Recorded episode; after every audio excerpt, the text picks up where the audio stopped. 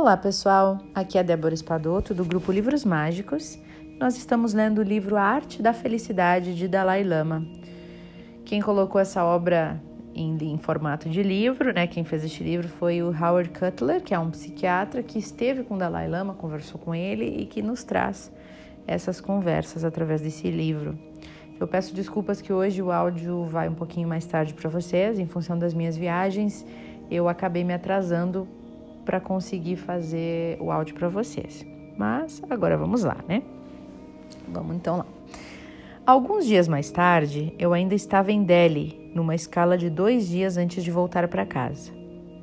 O contraste com a tranquilidade de Dharam, Dharamsala era gritante e eu estava de péssimo humor. Além da luta contra o calor escaldante, a poluição e a multidão, as calçadas fervilhavam com uma espécie comum de predador urbano que se dedica aos golpes nas ruas. Enquanto caminhava pelas ruas abrasadoras de Delhi, na qualidade de ocidental, de estrangeiro, de alvo, abordado por meia dúzia de espertalhões a cada quarteirão, eu tinha a impressão de estar com a palavra otário tatuada na testa. Era uma desmoralização. Naquele dia, caí num golpe comum aplicado por dois indivíduos. Um salpicou tinta vermelha nos meus sapatos sem que eu percebesse. E mais adiante, seu comparsa, um engraxate de ar inocente, chamou minha atenção para a tinta e se ofereceu para engraxar os meus sapatos pelo preço normal. Em minutos, ele engraxou os sapatos com perícia e, ao terminar, pediu com grande tranquilidade um valor exagerado, equivalente ao salário de dois meses de muitos moradores de Delhi. Quando eu refuguei, ele alegou que aquele era o preço que havia pedido. Eu voltei a questionar o valor e o garoto começou a gritar e aos berros de que eu estava me recusando a pagar por serviços já prestados, o que atraiu um monte de gente. Mais tarde naquele dia eu soube que esse é o golpe comum por ali. O menino engraxate faz um escândalo de propósito, atraindo uma multidão, com a intenção de extorquir dinheiro dos turistas pelo embaraço causado e pelo desejo de evitar uma situação daquelas. Naquela tarde, eu almocei com um colega no hotel e os acontecimentos da parte da manhã foram esquecidos rapidamente à medida que ela me fazia perguntas sobre minha recente série de entrevistas com Dalai Lama. Mergulhamos numa conversa sobre as ideias do Dalai Lama a respeito da empada. Não é empada, eu já tinha. A empatia. Aqui está escrito empada, gente. A respeito da empatia e da importância de adotar a perspectiva de outra pessoa. Depois do almoço, entramos num táxi para ir visitar nossos amigos.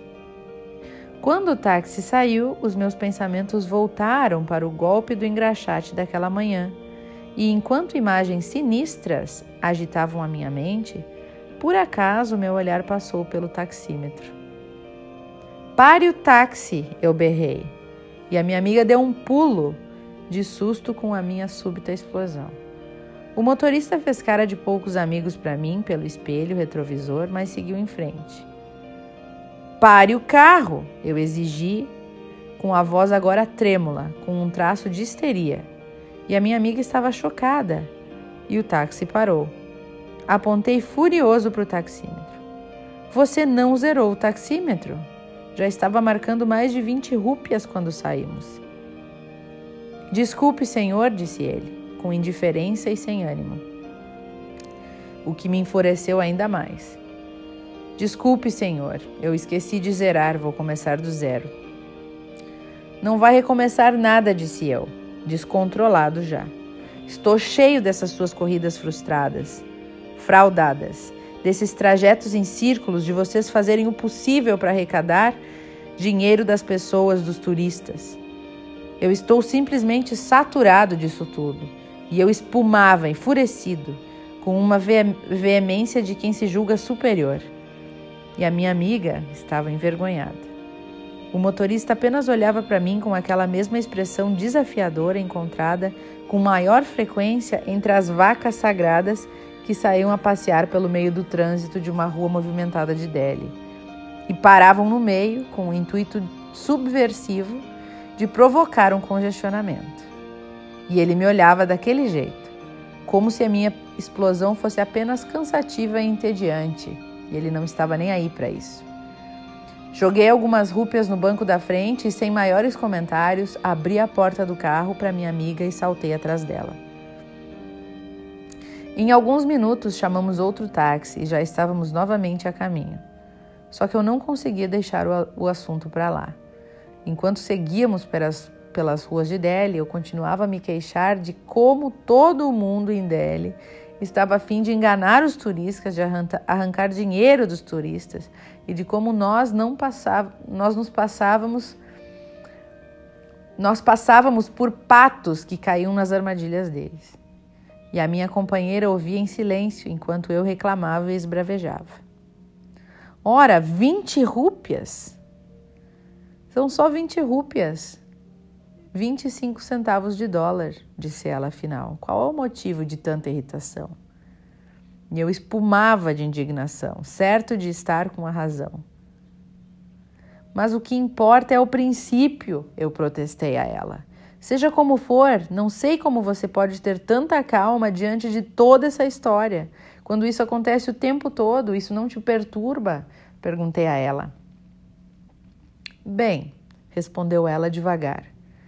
Por um instante perturbou sim, mas comecei a pensar sobre aquilo que estávamos comentando durante o almoço. Sobre o que o Dalai Lama disse a respeito de como é importante ver as situações a partir da perspectiva do outro. Enquanto você ficava cada vez mais nervoso, eu procurava pensar no que eu poderia ter em comum com aquele motorista de táxi. Nós dois queremos comer bem, dormir bem, queremos nos sentir bem, ser amados e assim por diante. E depois tentei me imaginar como motorista de táxi, como ele estaria se sentindo. Eu fico o dia inteiro sentado num táxi, sufocante, sem ar-condicionado. Talvez eu tenha raiva ou inveja dos estrangeiros ricos que vêm aqui. E a melhor forma que eu tenho para tentar tornar as coisas mais justas para mim, para ser feliz, é criar modos de enganar as pessoas tirando-lhes dinheiro. A questão é que, mesmo quando funciona e eu consigo algumas rúpias, algumas rúpias a mais dos turistas, de algum turista ingênuo, eu não consigo imaginar que esse seja um jeito muito satisfatório de ser mais feliz ou que essa seja uma vida muito satisfatória para mim. Seja como for, quanto mais eu me imaginava na pele daquele taxista, de algum modo, menos raiva eu sentia dele. Eu compreendia a situação dele. A sua vida simplesmente parecia triste. Quer dizer, eu ainda não concordo com o que ele fez e creio que agimos certo no, quando saímos do táxi, mas simplesmente eu não consegui me perturbar a ponto de odiá-lo por esse motivo. Ao ouvir minha colega, eu fiquei em silêncio perplexo na realidade com o pouco que eu, devo, que eu de fato havia absorvido dos ensinamentos do Dalai Lama. Naquela altura, eu estava começando a estimar o valor prático dos seus conselhos, como, por exemplo, o de compreender os antecedentes do outro. E, naturalmente, eu considerava uma inspiração os seus exemplos de como ele implementava esses princípios na própria vida dele. Porém, Enquanto repassava nossa série de conversas com início no Arizona e que agora continuavam na Índia, percebi que desde o início das nossas entrevistas, todas as nossas conversas adotavam um tom clínico, como se eu lhe estivesse fazendo perguntas sobre a anatomia humana apenas.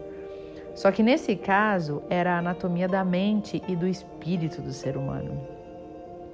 Até aquele momento, no táxi, de algum modo ainda não me havia ocorrido aplicar as suas ideias plenamente na minha própria vida, pelo menos não naquele exato momento.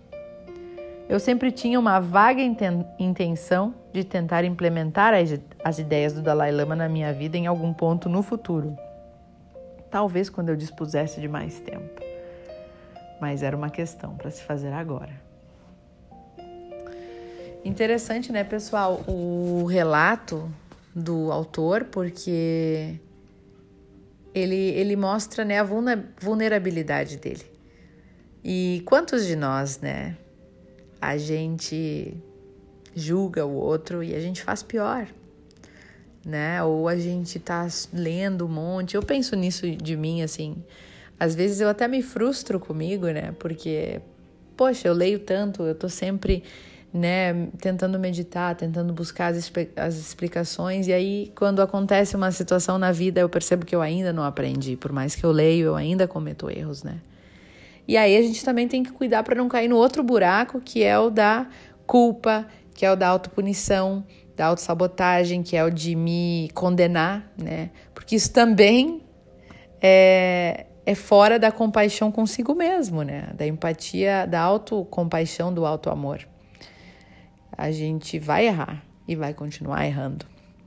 Porque a gente ainda está nesse nível que não é um nível de iluminação.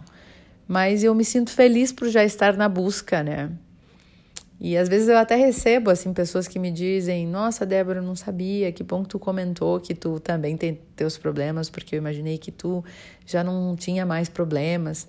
Não é bem assim, né, gente? Às vezes quem mais tem problema é que parte para uma busca espiritual. É, porque alguma coisa alavancou aquela busca, né? Alguma coisa muito difícil, uma situação muito difícil, alavancou aquele caminho, aquela busca do autoconhecimento e da espiritualidade e de ser uma pessoa melhor.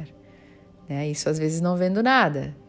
E muitas vezes vem de uma coisa muito ruim que aconteceu, que se torna um alarme, né? Um, um alerta, tipo, hora de, de começar, tá na hora. Olha tudo que aconteceu. Quando tudo tá muito ruim, é que parece que a gente olha para cima, né? Quando não tem mais, mais como ir para baixo, aí a gente olha para cima. Então, eu percebo que eu também tenho esses momentos e todos nós temos esses momentos de, poxa, eu estou num caminho espiritual, já devia estar melhor nisso, mas ainda não estou. E reconhecer isso é interessante, para que na próxima vez eu possa tentar de novo, né? Persistir, tentar mais uma vez, mas não me condenar mais. Hoje eu procuro não me condenar mais. Eu já falei aqui que eu tenho uma questão com culpa, né? Logo eu pego a culpa para mim, mas eu já tô melhor nisso também. E de quando eu me percebo fazendo algo ainda errado, por mais que estamos lendo e estudando, eu ainda eu já não me condeno mais. Eu já me olho com compaixão. Eu já me olho como aquela é, criança espiritual, né? Eu me imagino assim como se me olho de fora. Eu me olho com amor, com compaixão, como se eu ainda fosse na espiritualidade ainda aquela criança que ainda precisa crescer, mas que o caminho está sendo construído, né? O, a, a base está sendo os tijolinhos estão sendo colocados um em cima do outro. Então, por mais que a gente daqui a pouco volte para o mesmo lugar e a gente se sinta andando em círculos, a gente nunca está no mesmo lugar. É uma espiral. Imagina você pegar um, um lápis e começar a fazer uma espiral, né? A gente começou no meio, mas vai fazendo a espiral, vai aumentando. Daqui a pouco tu já está fazendo um círculo em volta daquele círculo anterior e depois o terceiro círculo é em volta dos dois segundos círculos. E isso quer dizer o quê? A gente pode estar tá andando em círculo, mas a gente está sempre mais distante do ponto inicial. Ou seja, o crescimento é assim. Quando a gente convive com uma criança, a gente não vê ela crescendo, mas aquela tia distante, aquela avó que não vê nunca, ela vai dizer: Nossa, que diferença, ele cresceu muito, né, nesse um ano. A gente não vê. O nosso crescimento espiritual também é assim.